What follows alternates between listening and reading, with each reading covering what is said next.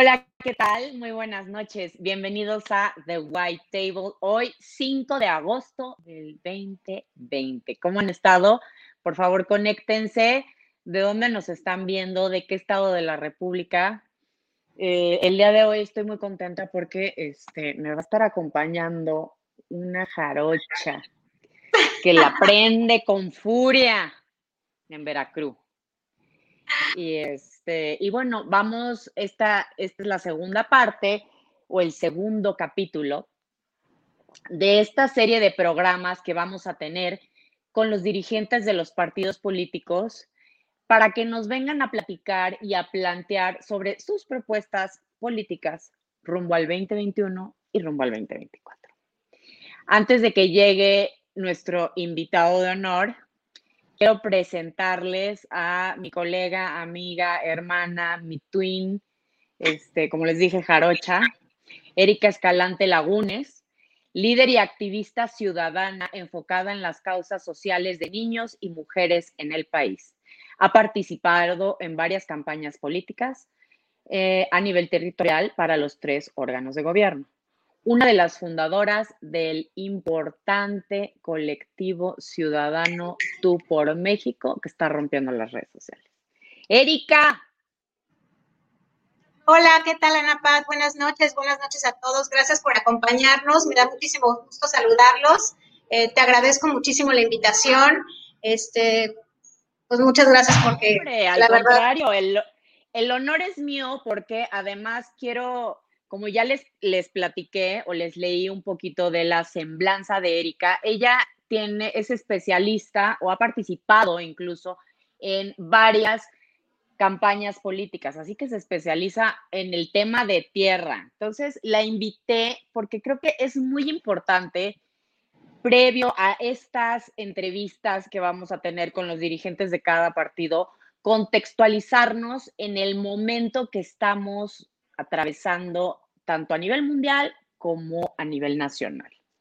Entonces, pues bueno, ¿quién mejor que Erika para que nos platique cómo ves el panorama y el entorno político, económico y social eh, en el que se van a desarrollar los comicios del próximo 6 de junio del 2021? Recuerden salir a votar. Así es, todos a salir a votar. Bueno, sin duda van a ser unas elecciones bastante importantes, son las más grandes de la historia en el país. Se van a renovar 15 gubernaturas en el país, eh, los congresos, 30 congresos, 30 congresos locales, la Cámara de Diputados y más de 2.000 ayuntamientos. Todos tenemos que salir a votar. Va a ser una en este momento no sabemos eh, qué va a pasar con la pandemia. El tema de la pandemia sí nos va a pegar muchísimo. El Lorenzo Córdoba, el presidente del INE, él ya dijo que las elecciones se van a llevar a cabo en la fecha que está establecida, que no va a haber ningún cambio, pero sí tenemos eh, que tomar en cuenta el factor, pues, de cuidarnos un poco más. Claro, además vamos a ver un fenómeno nuevo que, bueno, justo como estábamos platicando, tu especialidad es a nivel territorial, pero pues ahorita no vamos a, ver, a ver eso. sí, no vamos, a, con todo y Susana a distancia. Mira, eh, ahorita no son tiempos de campaña, la campaña empieza hasta el próximo año. Esperemos que para marzo del próximo año ya haya vacuna y podamos salir a la calle. Nos tiene que quedar muy claro que un like no es un voto, ni un retweet no es un voto, que sí tenemos que salir a las calles, tenemos que estar cerca de la gente, que la, escuchar a la gente qué es lo que quiere, cuáles son las inquietudes, qué es lo que están viviendo, es lo más importante en este momento. Tenemos que recordar que en el 2018, eh, bueno, pues el presidente eh, pues avasalló eh, en las elecciones por eso, precisamente porque caminó durante todo el país, claro, él hizo campaña durante 18 años y nosotros tenemos pocos meses, pero sí tenemos que salir a las calles. Eh, en este momento lo único que podemos hacer es utilizar las redes sociales, hacer Zooms, que los hemos estado haciendo bastante, y seguir uniéndonos. Es una forma de seguir haciendo un ejercicio democrático, ¿no? O sea, es como un tema de para informar. Sí, claro, tenemos que informar a la gente. El punto más importante y una de las Em, cosas que a mí me llevó a ser parte del colectivo de Tú por México es para informar a la gente qué es lo que está pasando en el país. La gente eh, no sabe si, si le dicen es que el PIB disminuyó, pues hay mucha gente que no tiene idea qué es el PIB. Entonces, una de las labores que está haciendo tú por México, de las cuales eh, soy muy orgullosa de formar parte, es esa, es informar a la gente qué es lo que pasa en realidad, porque hay una desinformación muy grande a nivel nacional. Eh, todos los días el presidente en sus mañaneras sale a decir muchas mentiras. Entonces, nosotros como ciudadanos tenemos que involucrarnos, tenemos que hacerle saber a la gente que eso, pues, no es verdad. Digo, todos lo sabemos, pero somos un canal para llegar a ellos. Social, vemos un tema de polarización importante. ¿Cómo se siente o se resiente en los estados? Bueno, ese es el problema más grande y de lo que se ha dedicado el presidente de la República es a la polarización. Él nos ha dividido y nos sigue dividiendo todos los días, que si los, los ricos, los pobres, los chairos, los fifís, eh, tenemos que recordar que todos somos mexicanos, no importa el color de piel. En el, próximo año para las votaciones tenemos que unirnos todos, no podemos dejarnos llevar que si esta persona me cae mal, que si este me cae bien, que si es morenito, que si es güerito, que si es alto, que si es chaparro, este, que si soy católico, que si soy mormón. Si no nos unimos, nos hundimos. Entonces, es hora, por favor, en el 2021 de dejar al lado todas, de buscar a la gente y salir a votar todos juntos pues para recuperar el país, porque el país está en ruinas. Eh, estábamos platicando previo a que a dar inicio eh, un poco sobre el tema de las encuestas, que es un gobierno que ha respaldado mucho eh, su, su, camino, su andar o sus resultados, su efectividad en las encuestas más allá de en los hechos. Erika, ¿qué, que con esto es posible que va a cambiar el panorama? Mm, yo tengo mucha fe, la verdad es que estamos trabajando de la, estamos trabajando muchísimas personas que yo nunca me imaginé eh, ver tanta tanta unión entre muchos, entre muchos mexicanos. Yo estoy, bueno, en una cantidad de grupos de ciudadanos que queremos el bien del país pero el presidente va para abajo, ¿eh? digo, no lo digo yo, lo dicen las encuestas. En el 2018 empezó con un 79% de aprobación.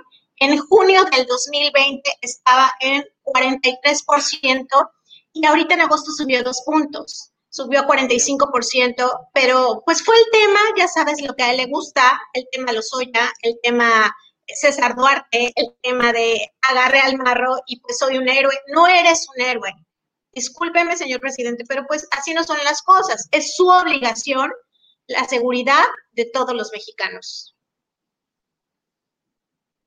Así es, sin lugar a dudas. Entonces, bueno, lo importante de esto es que sí habrá comicios, sí se van a celebrar el próximo año, seguramente nada más cambiará la forma y es todo, ¿verdad? Sí, sí, sí, esto es un hecho, digo, no lo digo yo, lo dijo eh, Lorenzo Córdoba, él ya salió y dijo que sí va a haber comicios, va a haber elecciones, todos tenemos que salir y participar, no tenemos que tener miedo absolutamente de nada, lo único que tenemos es que seguir trabajando durísimo, trabajando eh, los todos los colectivos, de la mano con los empresarios, de la mano con las asociaciones civiles, y de la mano sobre todo, aunque no nos guste, de los partidos políticos. Para ganar una elección necesitamos un partido político. ¿Y por qué? Porque ellos tienen la estructura, ellos saben cómo hacer las cosas. Entonces, tenemos, aunque estemos hartos, estemos cansados, digamos que siempre son los mismos, pues los necesitamos. Es la única manera de recuperar el país y espero que pues dejemos atrás las diferencias y encontremos las coincidencias. Así es. Pues muchísimas gracias, Erika, por tu análisis y comentario. Nos estaremos viendo muy pronto. Eh, quiero dar ahora la bienvenida al licenciado Ángel Ávila Romero, el presidente del Partido de la Revolución Democrática, PRD. Ángel, bienvenido. Eh, muchas gracias, eh, Ana Patricia. Un saludo para ti, por supuesto, para mi amiga Erika Escalante, la estaba escuchando y por supuesto coincido con ella, con los planteamientos que están haciendo desde la sociedad civil. Y bueno, este, decirles que nosotros como partido político, como PRD, pues estamos haciendo también la parte que nos corresponde. Como lo decía bien Erika, hoy todos nos necesitamos y creo que cada uno de nosotros, tanto en los partidos como en la sociedad, debemos de poner nuestro granito de arena para que las cosas cambien en este país. Sin lugar a dudas. Por favor, permítanme platicarles un poco de Ángel. Voy a, leerles la semblanza. Él es un politólogo egresado de la Universidad Nacional Autónoma de México, actual presidente interino del Partido de la Revolución Democrática. De 2008 a 2011 fue secretario de Asuntos Juveniles del Comité Ejecutivo Nacional y posteriormente fue nombrado presidente del Consejo Nacional del Partido de la Revolución.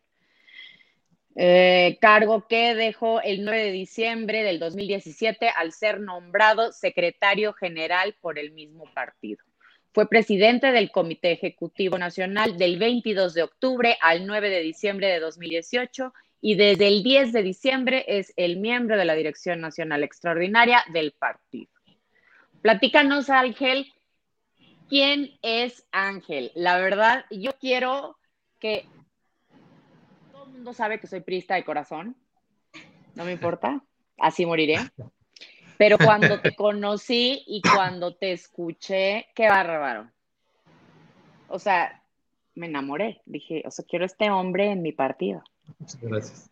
Ah, Eres un extraordinario hombre, súper preparado, eh, sabes hacer política, sabes buscar consensos, pero quiero que te conozcan, quiero que la gente sepa quién es Ángel Ávila.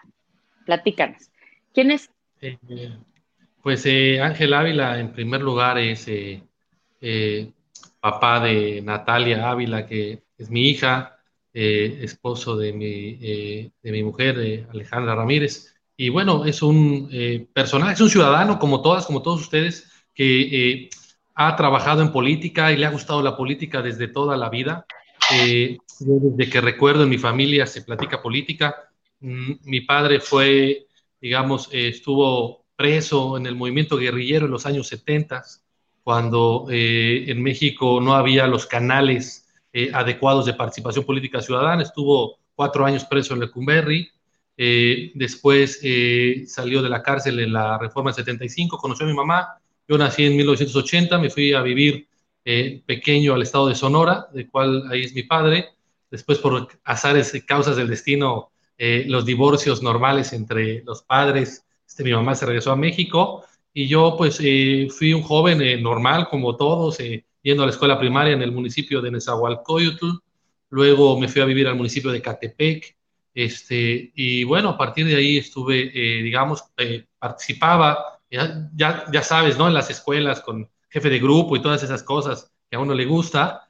Y luego eh, entré a la universidad, a la preparatoria número 3, y ahí me tocó vivir el experimento de la huelga de la UNAM, esta huelga de 1999-2000, que en un inicio apoyamos muchísimos estudiantes, pero que cuando los grupos ultrarradicales se hacen cargo de este tipo de movimientos, los llevan al fracaso.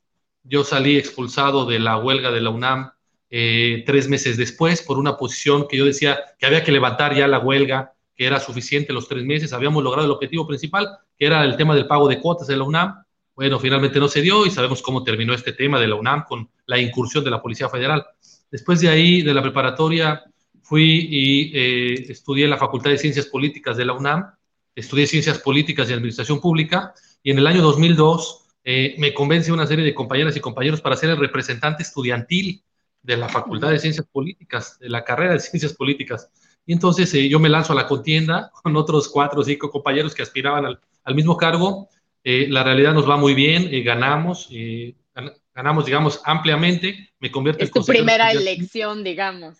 Exactamente, fue mi primera elección y a partir de ahí creo que, digamos, yo me acerqué al PRD como un partido de izquierda. Tengo que decirte que mi papá había sido ya candidato del PRD al Senado de la República en Sonora en el año 91, cuando de por sí era difícil ganar en los estados del norte en la izquierda. Bueno, mi, papá fue candidato, luego fue dirigente del PRD en Sonora. Yo en el 2002 me incorporo, digamos, al partido de manera formal y estoy trabajando en muchas elecciones. Yo era de esos jóvenes que mandaban a los estados a trabajar electoralmente hablando, políticamente hablando. Y después, eh, digamos, en el año 2003 entro a trabajar a la Cámara de Diputados local en Toluca, en el Estado de México. Yo soy de allá. Imagínate, iba todos los días de Ecatepec a Toluca, regresaba. Digo, y nos pagaban muy poquito, pero era más el ánimo de aprender y de ganar. No, y, cuando te eh, apasiona, bueno. Sí, sí. No, no, no, las dos horas de camino no, de ida y dos de vuelta no te hace nada. Después en el 2006 eh, trabajé, eh, digamos, en la Cámara de Diputados Federal. Ya me quedaba un poquito más cerquita de Catepec a, la Cámara de Diputados Federal. A San Lázaro, ya un poquito mejor. San Lázaro. Este, y luego en el año 2008 me invita Jesús Ortega a poder dirigirle la campaña de jóvenes de su campaña como presidente del PRD. Yo acepto, digamos, dirigir la campaña de jóvenes de Jesús Ortega eh, y de nuestra corriente Nueva Izquierda. Y eh, como tú sabes, eh, competimos contra Alejandro Encinas, que en ese tiempo era el delfín de Andrés Manuel López Obrador, hoy subsecretario de Derechos Humanos. Ganamos la elección ahí con Jesús Ortega y luego viene un Congreso Nacional de Jóvenes, donde reunimos a 600 jóvenes de todo el país, perredistas, para elegir a su dirigente juvenil. Y entonces ahí igual los compañeros nos animan a participar en la elección de dirigente juvenil del PRD y vamos a la elección del Congreso de 600 PRDistas de todo el país, menores de 30 años, y afortunadamente salgo electo y me nombran secretario nacional de jóvenes del PRD. Y entonces yo estoy como secretario de jóvenes con, con Jesús Ortega al frente del partido. Eh, eh, estuvimos tres años ahí, hicimos creo que una labor importante. Y luego eh, llega Jesús Zambrano la dirigencia del partido me ofrece trabajar con él en su equipo. Al año eh, me convierto en su secretario particular de Jesús Zambrano y, digamos, parte, digamos, del equipo central del partido. Eh, trabajo con él, dura tres años también, como dura cada, cada dirigente. Y en el 2014 que entra Carlos Navarrete, eh, también por azares del destino, diría Maquiavelo, en la política cuenta la fortuna y la virtud. Las dos cosas son importantes en política.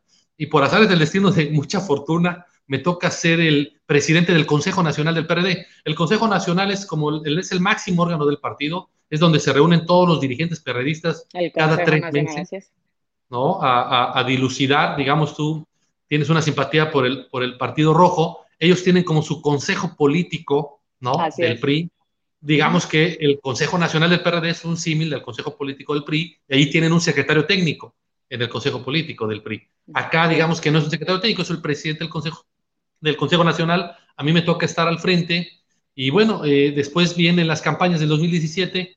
Eh, Alejandra Barrales pide licencia como presidenta del partido para competir en la Ciudad de México. Eh, la compañera Beatriz Mujica pide licencia para ser candidata al Senado en Guerrero. Y entramos, digamos, al quite Manuel Granados como presidente y un servidor como secretario general. después, en el 2018, después de la elección, Manuel Granados solicita su renuncia para ir a dar clases a la UNAM y yo asumo como como, como, como presidente del partido y luego formo parte de esta Dirección Nacional Extraordinaria. Entonces, digamos, en la vida política ese es Ángel Ávila y en la vida normal, pues igual soy un joven que le gusta leer, le gusta leer mucho, eh, le gusta ver películas, le gusta estar con su familia, le gusta la playa y bueno, y me gusta viajar. Entonces, eh, eh, ese, ese soy yo, soy Ángel Ávila, Ana Patricia. Pues es un honor tenerte aquí, Ángel. Y sin duda alguna, a ti te tocó justo el momento más álgido de, su partido, o yo creo que uno de los momentos más importantes, que es eh, cuando, bueno, llega Andrés Manuel y gana la elección por Morena y empieza a haber mucha, mucha fricción justo en tu partido, que se da la renuncia justo como le estabas mencionando.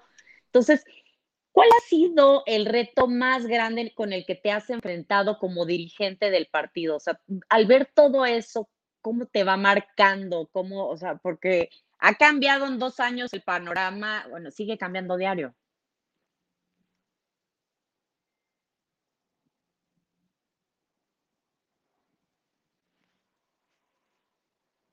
Ángel, creo que tenemos ahí un problema de... Veamos. se me quedó congelado.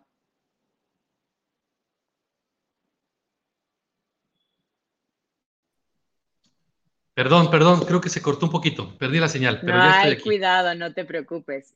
Entonces te preguntaba sobre este jaloneo que te toca a ti, este, este momento importante y álgido de tu partido. Y pues bueno, sin duda alguna, ¿cuál ha sido el mayor reto o el reto más grande que has enfrentado en estos dos años que sin duda alguna el escenario político cambia diario.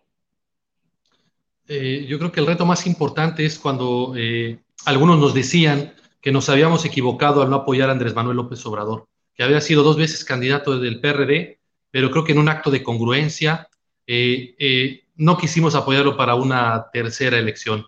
Yo creo que en ese sentido veíamos a un López Obrador muy soberbio, que escuchaba poco, que decidía él en su fuero interno. A ver, platícame, perdón que te interrumpa, pero quiero, o sea, quiero que seamos claros en esto. ¿Por qué el PRD decide no apoyar el movimiento de Andrés Manuel? ¿En qué momento se separan? ¿Qué pasa? ¿Cuál es la diferencia entre PRD y Morena? Nosotros veíamos que eh, López Obrador quería un partido donde no hubiera debate, donde la única palabra que contara era la palabra de López Obrador digamos que quería un partido de puros empleados, no quería un partido de compañeros políticos. Entonces, después de la elección del 2012, él toma distancia y se separa del PRD. Nosotros continuamos con nuestra ruta y por eso Morena se presenta en el 2015 con resultados muy malos, también hay que decirlo. Morena sacó el 8% de la votación en su primera incursión. Eh, creo que esta parte es muy importante porque el PRD siempre es un partido que se caracteriza por su libertad de debate a lo interno. Es decir, tomamos decisiones de manera colectiva, las construimos con el diálogo. El partido Morena es la palabra de López Obrador, por lo menos así era antes de que entrara al gobierno de la República. Hoy tú ves a Morena y es todo menos un partido político. No tiene un proyecto de nación, no tiene unidad. Hoy tienes, imagínate, al presidente de Morena denunciando penalmente a la secretaria general. Es decir, los grupos que hacían eh, eh, al interior del, que al interior del PRD se peleaban todo el tiempo, hoy se fueron a Morena y siguen haciendo lo mismo, porque lo único que les interesa a esos dirigentes de esos grupos son el poder y las canonjías, el dinero del partido. Entonces, digamos, esa parte de esa ruptura con López Obrador, eh, hoy el tiempo nos da la razón. Es decir, nosotros veíamos un López Obrador que no le gusta el diálogo, el debate, que no le gusta entablar una comunicación con alguien que piensa distinto a él y que a lo mejor tiene una idea que puede ser mejor que la del propio López Obrador. Es decir, creo que en el ambiente del diálogo y la política uno tiene que estar abierto a convencer al otro, pero también a ser convencido. Es decir, uno no puede ir a la política solamente pensando que tú tienes la razón y que tú tienes que convencer al de enfrente. Si el de enfrente te da argumentos, tú tienes que tener la capacidad y la humildad de decir, tienes razón, creo que tú tienes una mejor opción que yo, una mejor idea. Yo creo que eso, eso lo perdió López Obrador hace mucho tiempo. Esa fue la gran diferencia, ¿por qué no lo impulsamos? Por eso creo yo que la parte más difícil pero al mismo tiempo la más satisfactoria es ver cómo hay un perredismo y una militancia que sigue creyendo en un partido de izquierda, Ana Patricia, en un partido con historia, que le ha aportado mucho a la vida democrática de México, que le ha aportado a, a, los derechos civiles, políticos, a que se respete el voto, a que haya alternancia, a que haya equilibrio de poderes, a que haya democracia, a que haya, a que se pueda castigar a los buenos y a los malos gobiernos. Para eso somos los partidos políticos. Y nos ha tocado las dos cosas, Ana Patricia. Nos ha tocado ser aquel partido. Sí, perdón, pero que la gente vota para, para cambiar un mal gobierno y también hemos sufrido el desgaste de lo que es un gobierno y la gente nos ha dicho, PRD, con permiso, ahorita no quiero más, voy a probar otra opción y después regresan con nosotros. O sea, lo que voy es... Que es justo lo que estamos viviendo ahorita, ¿no? Prácticamente como un poco de cansancio también social este, de ver también estas disputas que no son exclusivas de un partido, pero los hemos visto en los que al menos eran los tres más grandes o los tres principales partidos de, del país cuando, cuando llega Morena y arrasa todo esto. Sí, yo creo que Morena aprovecha a López Obrador una campaña, lo decía Benérica, de 18 años, y por supuesto que la gente estaba enojada con el tema de la corrupción, con el tema de la violencia, con el tema de la inseguridad, y le da la opción a López Obrador y gana de manera democrática. Eh, nuestro pleito, por ejemplo, en el 2021, Ana Patricia, mm, mm, es, es contra el mal gobierno del presidente, pero es sobre todo lograr que haya un equilibrio de poderes en la Cámara de Diputados y te explico por qué.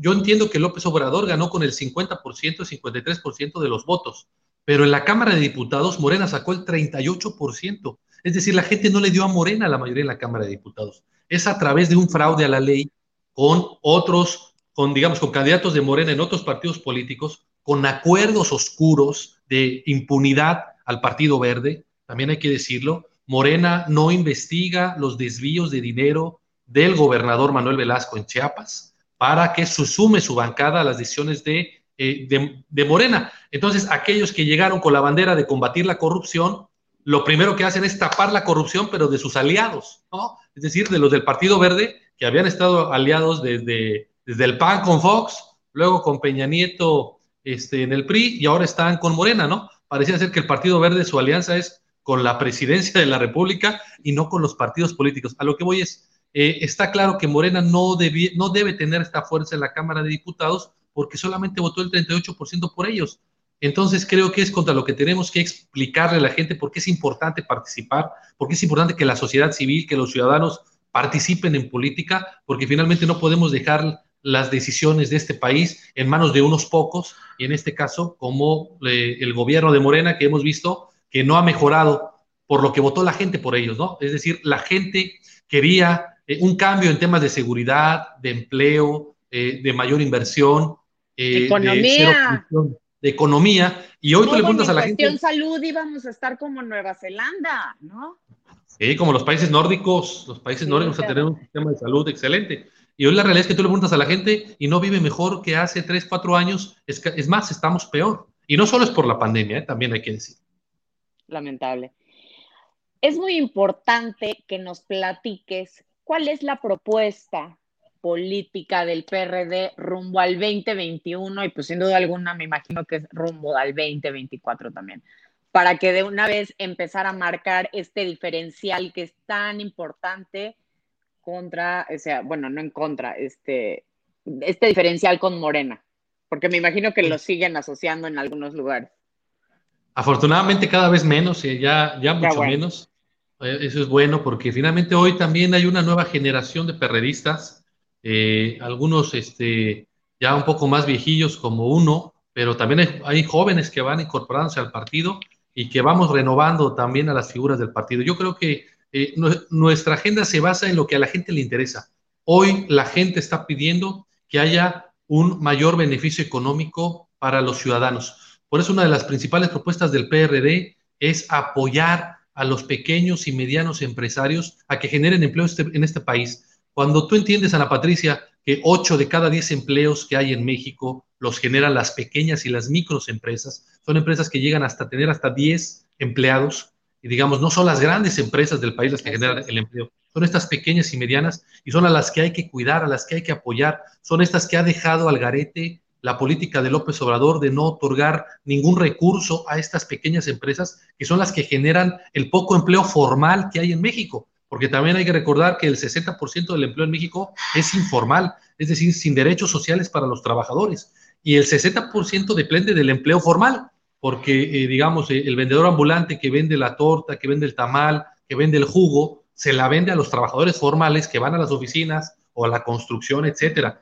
Es, es decir, es un ecosistema laboral que hay que cuidar. Entonces, yo creo que lo más importante es que el PRD pueda tener una política pública para impulsar el empleo si hay empleo, si genera las condiciones de inversión, si no les cambias las reglas al capital, como lo hace López Obrador, y no hay inversión porque las ahuyentas, pues evidentemente no va a haber empleo.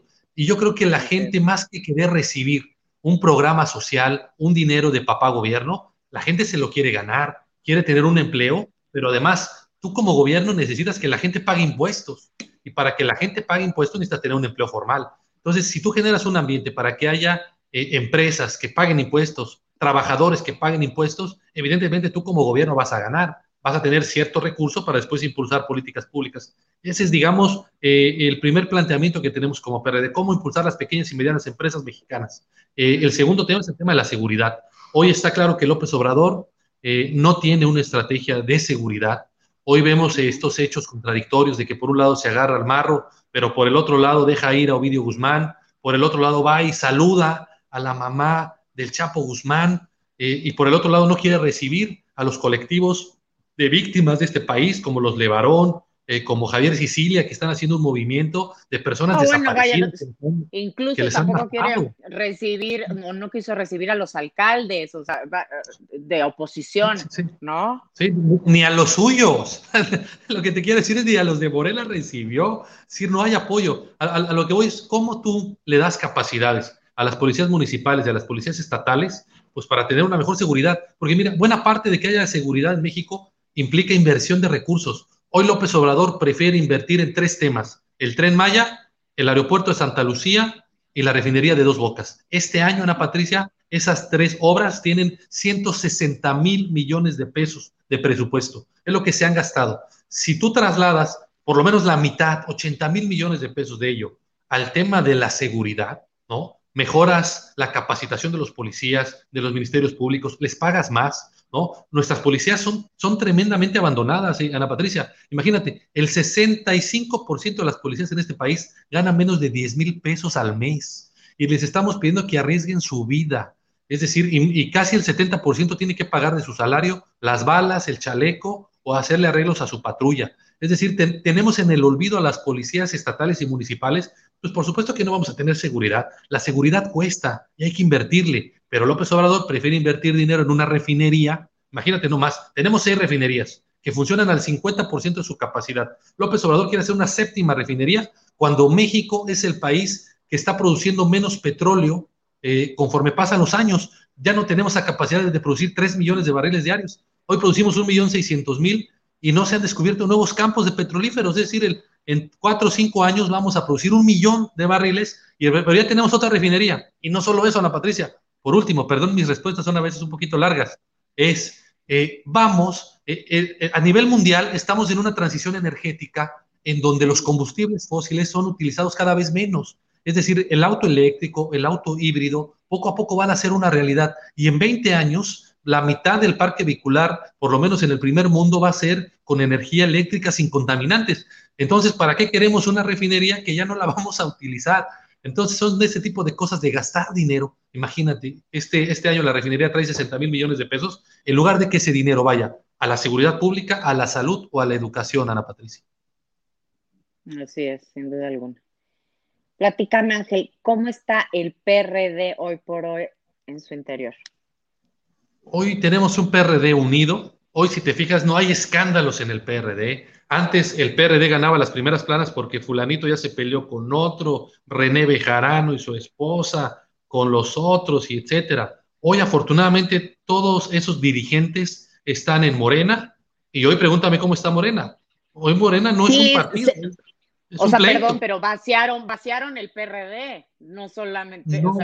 Digamos que se, digamos que ellos no digamos que ellos aprovecharon un impulso de López Obrador y hay que decirlo, eh, las malas decisiones del propio presidente Peña Nieto, ¿no? Que en buena medida López Obrador llega por lo que yo creo Peña Nieto dejó de hacer, ¿no? Creo que Peña Nieto empezó bien su sexenio y terminó muy mal con acusaciones de corrupción, con el tema de los 43, etcétera, con el tema del crimen organizado, y la gente estaba harta y dijo, ya no queremos más PAN, ya no queremos más PRI, hay que darle la oportunidad a ese señor que tiene 18 años en campaña. Y hoy estamos viendo que tampoco es la solución.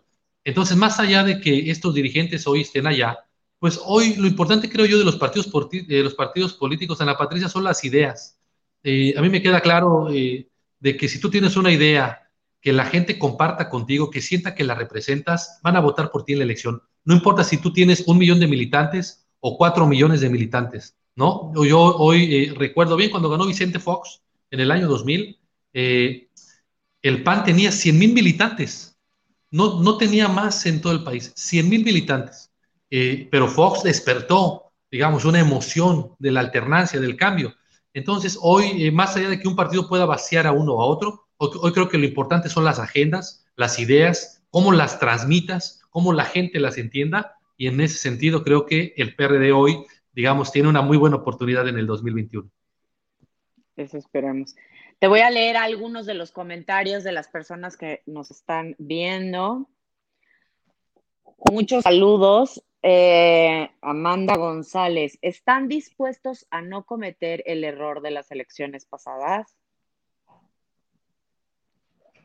Eh, el error de las elecciones pasadas, pues no, veo el error de las elecciones pasadas, simplemente fue una elección que creo yo no se va a volver a repetir. Hoy vamos a hacer alianzas eh, hoy necesitamos recuperar el equilibrio democrático, Ana Patricia, y para eso es necesario ganar distritos electorales Por eso queremos hacer alianzas con otros partidos y con la sociedad para poder ganar, eh, digamos, y hoy las alianzas las vamos a construir desde lo local hacia lo nacional. Muy bien. ¿Qué más te están contando? Excelente programa, estamos muy decepcionados de López Obrador, los que votamos por él, queremos trabajo, justicia selectiva, creo que se deben de enfocar también en decir a los mexicanos que es mejor tener un empleo que recibir un dinero sin esfuerzo. Por este se va a acabar y habrá mucha hambre. Excelente programa, el ingreso básico. Y sí fue culpa de Peña, por eso llegó López. Entonces Mancera tiene la culpa de que Sheinbaum llegara y es así. O sea, hemos visto que hay un cansancio justamente en los ciudadanos, eh, porque bueno, pues nada más vemos que se echan la bolita, ¿no? Que tuvo, que el anterior es el que tuvo la culpa, que Peña tuvo la culpa, que el, o sea, incluso, vaya, es parte del discurso diario del presidente, no asumir responsabilidad sobre sus actos. ¿Cuál crees que ha sido el error más grande del PRD que no volvería a cometer? Pues eh, el error más grande es eh, permitir, por ejemplo, un partido de caudillos, el, el, permitir que sea un solo personaje quien quiera imponer las decisiones al interior del PRD. Si tú hablas de democracia, tienes que demostrar la democracia al interior del PRD y de tu partido. Y buena parte de lo que pasó en el PRD durante un tiempo fue que eh, López Obrador quería imponer una visión que nosotros no le permitimos. Y eso a lo mejor generaba despidez y fricción porque hay una parte del PRD que viene de la izquierda, que no viene del, digamos, lo tengo que decir a la Patricia, que no viene del PRI, ¿no? Hay una parte que viene de la lucha Es que eso es importante que lo sepan, Ajá. Hay una parte que viene de una izquierda social que ha luchado en contra de, digamos, aquellos gobiernos presidenciales del PRI que veían que el país creían que era suyo, ¿no? Y que podían decidir y que eh, se resume todo en la famosa frase de, ¿qué horas son, señor presidente, no? Las que usted diga, ¿no? ¿Qué, horas son las que usted diga, señor presidente, no? Es decir, y hoy creo que López Obrador, que eh, se creó en el PRI en esos años, cree que ese es el camino, porque él en los años 70, cuando estudiaba en la universidad, pues veía que México crecía a cierta tasa, veía, digamos, todavía los resultados del desarrollo estabilizador un poquito, es decir, no veíamos el país de las crisis en los 80, en los 90, y entonces él cree que el sistema político debe girar en torno al presidente, al presidente de la República. Por eso quiere concentrar tanto poder. Por eso quiere mandar sobre el poder judicial, sobre el poder legislativo y crear la presidencia imperial como lo hizo el PRI durante mucho tiempo. Pero hoy las condiciones ya cambiaron. Hoy la sociedad es distinta, es más crítica, hay espacios de libertad para el debate. Hoy hay otros partidos políticos, no solamente gana el PRI. Pero estamos, sí, sí, hoy las condiciones son diferentes, ¿no? no, y además nunca habíamos estado en esta disyuntiva donde eh, organismos tan importantes como el INE pueden perder su autonomía. Oh, imagínate que eh, sí, por ejemplo, el tema de los órganos reguladores que el presidente quiere desaparecer, pues está claro ahí, ¿no? Es decir, eh, hay que defender al INE y creo que lo logramos defender con una movilización partidista, política, social muy importante para que no llegaran, digamos, los más identificados con Morena. Yo espero que estos nuevos cuatro consejeros estén a la altura de lo que nos ha entregado el INE y, digamos, defendimos una institución autónoma. Pero tú ve cómo le fue a la pobre Comisión Reguladora de Energía, donde López Obrador puso a los peores, a los más eh, ignorantes e ineficientes, y cómo está destruyendo el medio ambiente, queriendo producir energía sucia, cara, a través de la Comisión Federal de Electricidad, que la obliga a comprar el combustóleo que deja Pemex de las refinerías que hay, que obliga a que ese combustóleo se queme en las plantas, que eh, genere contaminación y que sea muy caro eh, la producción del kilobyte de energía. Yo creo que lo que está haciendo hoy, ¿Qué, alcances tiene? Pues terribles. México firmó en el 2014 eh, en los acuerdos de París, Ana Patricia, que establece que el 35% de la energía que produzca México en el año 2024 tiene que ser mediante energías renovables. Y hoy las energías renovables, las energías limpias, solamente se llevan a cabo cuando hay inversión. Entonces hay una fuerte inversión extranjera de más de 6 mil millones de dólares, Ana Patricia, y que genera 30 mil empleos en el país. Y hoy López Obrador, con estas decisiones de capturar los órganos reguladores, está tirando al traste estas eh, inversiones que le generan empleos a los mexicanos. Por eso creo que daña el medio ambiente, no le interesa la agenda verde, no le interesa que 30 mil mexicanos no tengan empleo, pero no solo eso, al, al pelearse con esas inversiones de 6 mil millones de dólares, hay otras inversiones en otros temas, Ana Patricia, que no solamente son de energía, que ya no van a venir al país, porque dicen el, el, presidente me va a cambiar las reglas. Entonces, eso hace que no haya empleo y que, pues, por supuesto, los mexicanos seamos más pobres. Y eso es lo que tenemos que evitar. Ese es el pequeño reto que tenemos que evitar. Fíjate, una pregunta interesante que me encontré por aquí. ¿El PRD sigue formando parte del foro de Sao Paulo? no, no, no, no. Eh, ah. tenemos ya eh, mucho tiempo que no formamos. Sí, sí, esa es una pregunta que luego llama mucho la atención, sobre todo en los círculos sociales de la sociedad civil organizada. ¿no? Eh, el foro de, Sao Paulo fue un esfuerzo que se creó hace mucho tiempo, pero donde estaban, había una discusión sobre la izquierda y sobre el movimiento de izquierda en América Latina. Recordemos que estaba Michelle Bachelet, estaba en Chile, en su momento Ricardo Lagos, estuvo Lula y Dilma Rousseff en Brasil, eh, estuvieron los Kirchner en Argentina, y bueno, era una discusión sobre cuál era el camino de la izquierda. Y digamos que fue un foro de debate importante. Hoy, desgraciadamente, lo tengo que decir, el foro de Sao Paulo se ha convertido en un foro de aplaudidores de dictadores. Es decir, de cómo se justifica eh, la dictadura en Cuba, cómo se justifica una dictadura en Nicaragua, eh, ¿no? Y cómo se justifica una dictadura en Venezuela. Exactamente. Entonces, el PRD no puede formar parte de un foro así. Si, eh, eh, digamos, si nosotros peleamos contra, contra López Obrador porque quería imponer un pensamiento único en el partido político, hoy imagínate si vamos a estar en un foro que defiende este tipo de dictadores, que tienen una represión política a su gente, que no reconocen a la oposición, que no conocen límites en los estados, porque toman, toman al gobierno y al Estado como patrimonio propio, es decir, como si fuera su casa y no hubiera un país de leyes. Entonces, eh, lo digo claramente, el PRD no forma parte ya del foro de Sao Qué paz, qué tranquilidad. sí, sí, descansamos todos. Ay, sí. Oye, pero ¿cómo, ¿cómo es este tema en a ver, el PRD se está abriendo al tema de las alianzas, de las coaliciones, en qué estados sí, en qué estados no, con qué partidos sí, con cuáles no y con cuáles nunca. Correcto, a ver, empiezo por esa última, con cuál nunca, con Morena. Jamás haríamos alianza con Morena, hoy que está muy claro que el gobierno que ellos están planteando para México no es la solución, que eh, hoy con estos gobiernos de Morena hay más violencia, hay más inseguridad, hay más pobreza, no hay apoyo a la educación, no hay apoyo al campo, no hay apoyo a la cultura, no hay apoyo al trabajo de las mujeres, ¿no? Se les quita el presupuesto, ¿no? Al Instituto Nacional de las Mujeres. Es decir, eh, no, no hay apoyo absolutamente de nada. Bueno, los científicos en este país han de estar muy arrepentidos los que votaron por López Obrador, porque quieren desaparecer hasta los fideicomisos de apoyo al CONACYT, cuando debiéramos estar pensando como país en cómo trasladarnos a la economía del conocimiento, cómo tener el mayor número de ingenieros, de ingenieras que puedan adaptarse a las nuevas tecnologías y al futuro que viene. Hoy López Obrador les corta los recursos eh, porque prefiere ir a repartir dinero en programas sociales para ganar las elecciones. Entonces, ¿con quién? Nunca con Morena. Después, ¿con quién podríamos este, ir en una alianza? Con partidos políticos que reconozcan que México necesita recuperar los equilibrios democráticos, que no es conveniente en un país que el presidente de la República tenga el control de la Cámara de Diputados, porque hay excesos, hay políticas con excesos que le hacen daño al país. Por eso necesitamos ir con, estos partidos, ¿no? Estoy pensando en el PAN, estoy pensando en Movimiento Ciudadano, que podamos ir aliados junto con la sociedad civil, Ana Patricia. Eso es muy importante. Los partidos políticos no vamos a poder solos, porque nuestra lucha, Ana Patricia, no es contra Morena. Morena no existe, es un partido desgarrado. La verdadera estructura de López Obrador se llama los servidores de la nación, una estructura de casi 25 mil servidores públicos que están repartiendo dinero en efectivo o a través de tarjetas. Eh, este año está repartiendo 300 mil millones de pesos a Ana Patricia y no conocemos los padrones sociales de a quién le están dando ese recurso y ese dinero.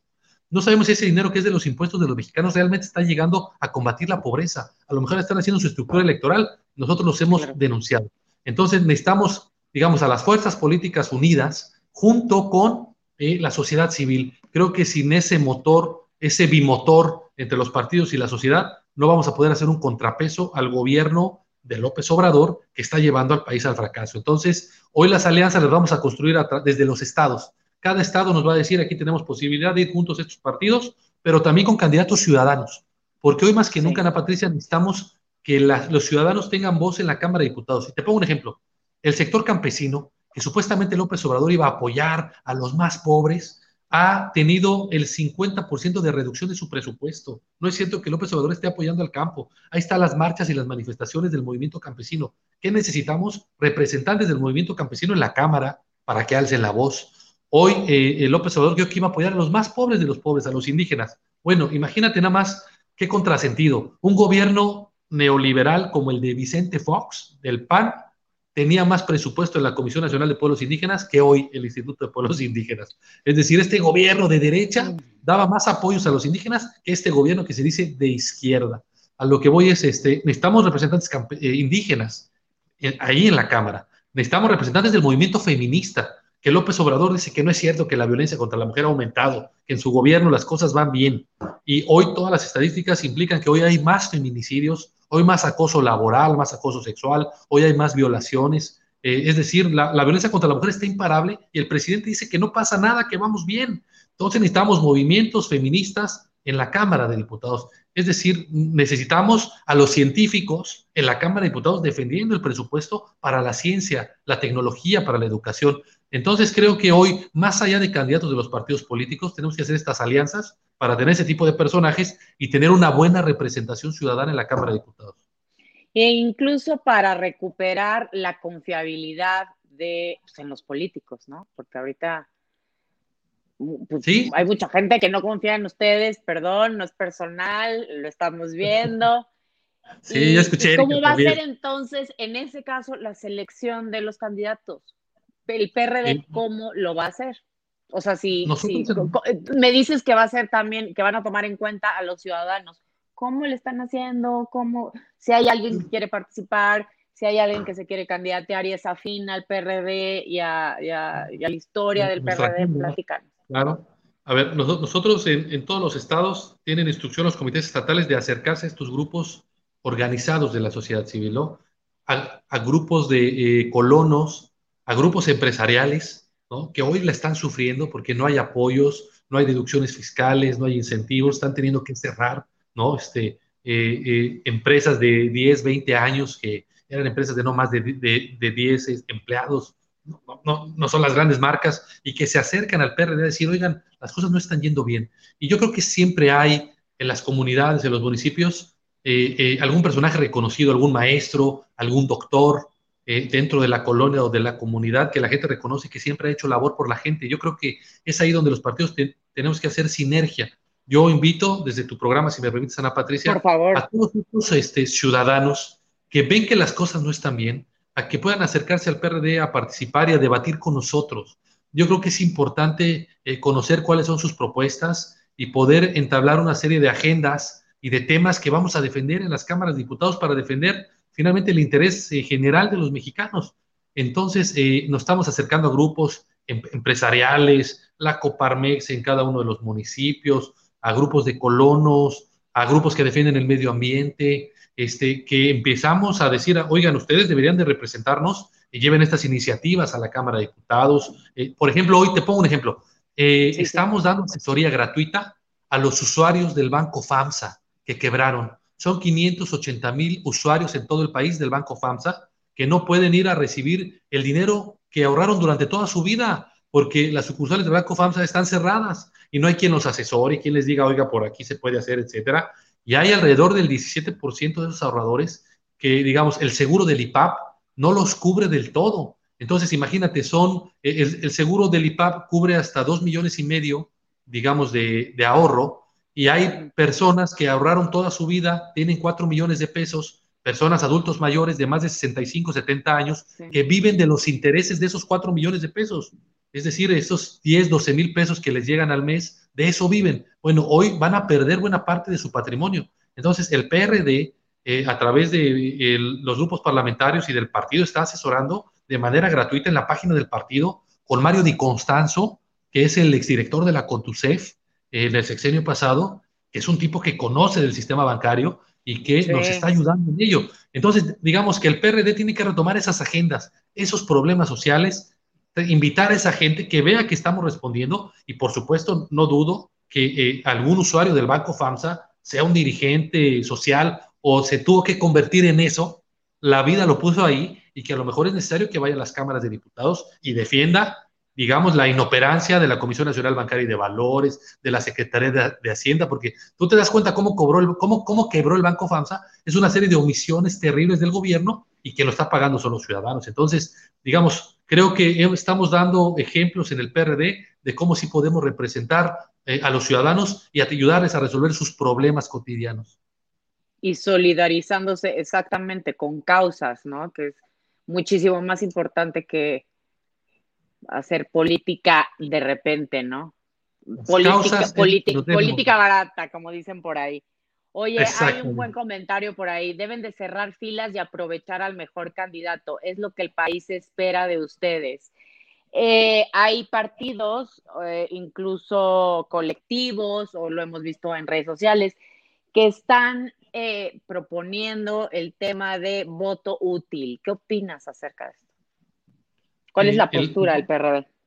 Creo que el voto útil sirve, sobre todo cuando enfrentas eh, gobiernos autoritarios. Yo lo decía hace rato, no vamos a enfrentarnos a Morena, nos vamos a enfrentar a una estructura que gasta electoralmente miles de millones de pesos y que son estos servidores de la nación, que es la estructura electoral de López Obrador del 18 y que la ha financiado desde hace mucho tiempo.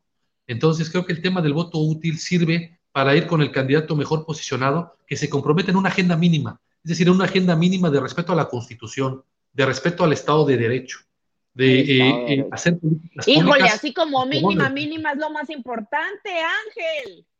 A lo que voy es eso, es decir, no pedimos más, más que se cumpla la Constitución. Es decir, que el presidente de la República respete a los órganos autónomos, que no quiera vulnerar este tipo de instituciones, que eh, impulse el apoyo a la ciencia, a la tecnología, al campo, que respete el tema. Bueno, hoy eh, ve nomás esta tristeza. Hoy capturó la Comisión Nacional de Derechos Humanos. ¿Y dónde está hoy la Comisión Nacional de Derechos Humanos? ¿Qué iniciativa, qué señalamiento ha hecho cuando hoy en México se está vulnerando el derecho a la salud de los mexicanos? porque el gobierno mexicano tuvo tres meses para prepararse para la pandemia y no hizo absolutamente nada. Es más, hoy sabemos que los pocos cubrebocas que teníamos se los regresamos a China y después tuvimos que haberlos comprados este, más caros. Es decir, hoy, eh, hoy se están infectando nuestros médicos, nuestras enfermeras, porque no hay los aditamentos necesarios. ¿Y dónde está la Comisión Nacional de Derechos Humanos señalando las omisiones del gobierno en las políticas públicas de salud? A lo que voy es, respetar la constitución implica un compromiso ético para todos. Entonces creo que el tema del voto útil eh, va a servir mucho en la elección, sobre todo si logramos conformar esta gran alianza entre partidos y ciudadanos, no en todos los distritos, por lo menos en 100 estamos pensando, para en esos 100 darle la vuelta a Morena y obligar al presidente autoritario López Obrador a negociar las agendas y las políticas públicas y los apoyos presupuestales. Hoy lo has visto tú, no hay apoyo al campo, a los indígenas, a las mujeres, no hay apoyo a los presidentes municipales.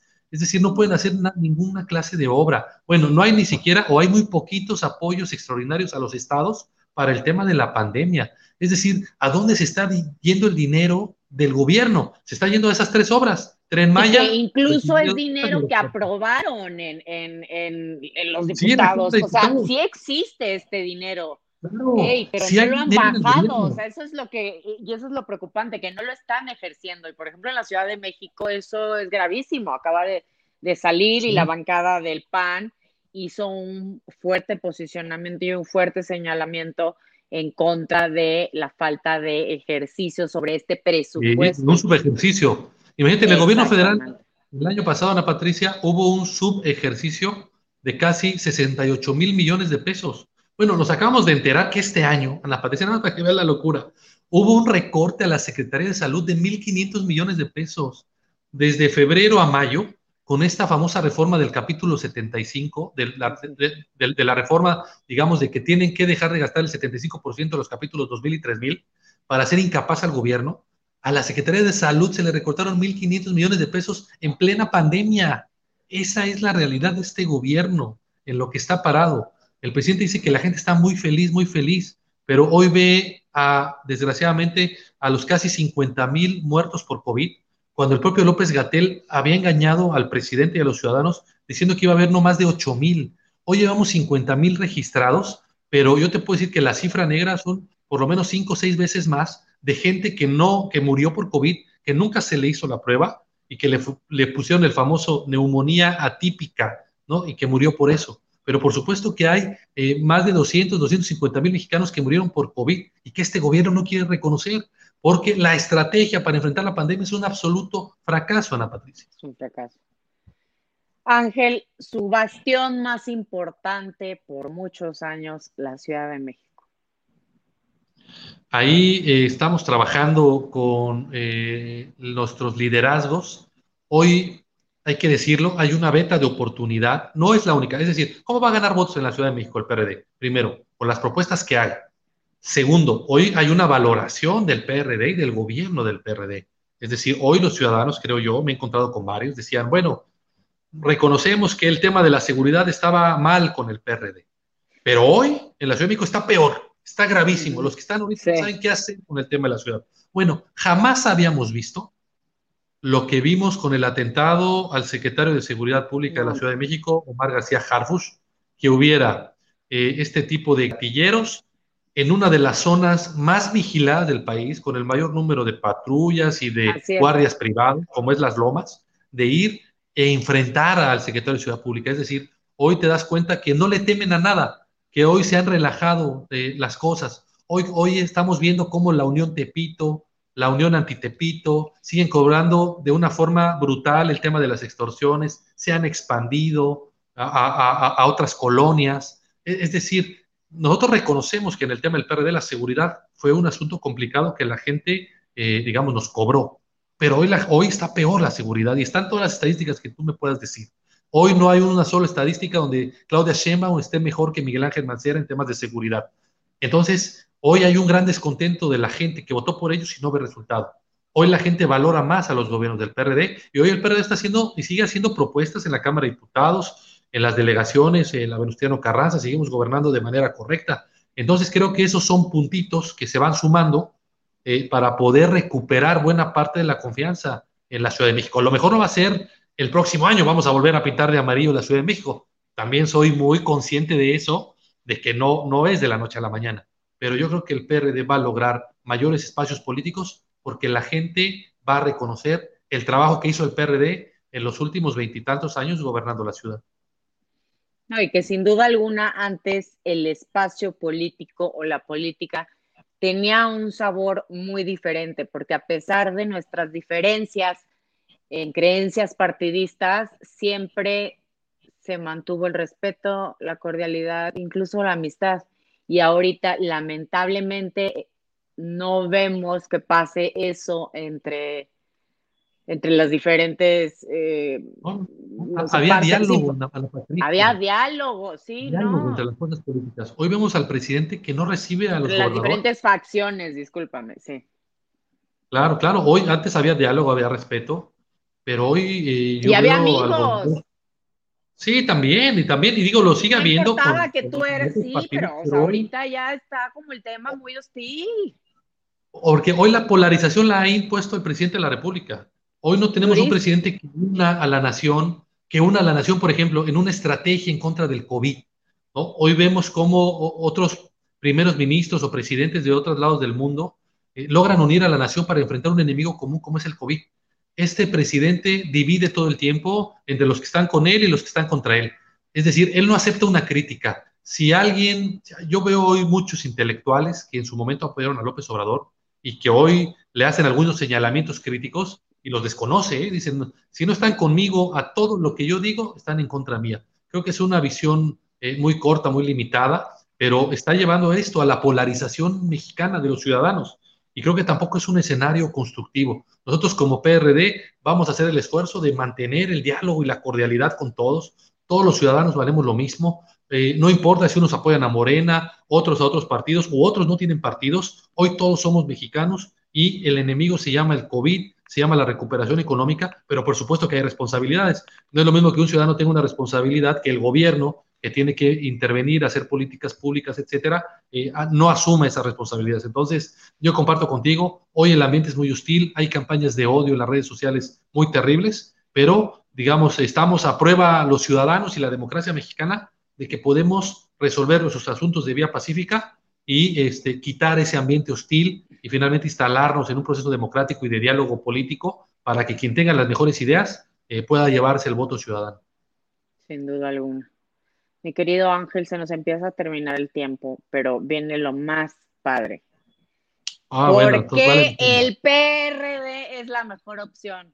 Este es tu espacio, así que expláyate. Para que vean, no les damos favoritismos con nadie. Gracias, Ana Patricia.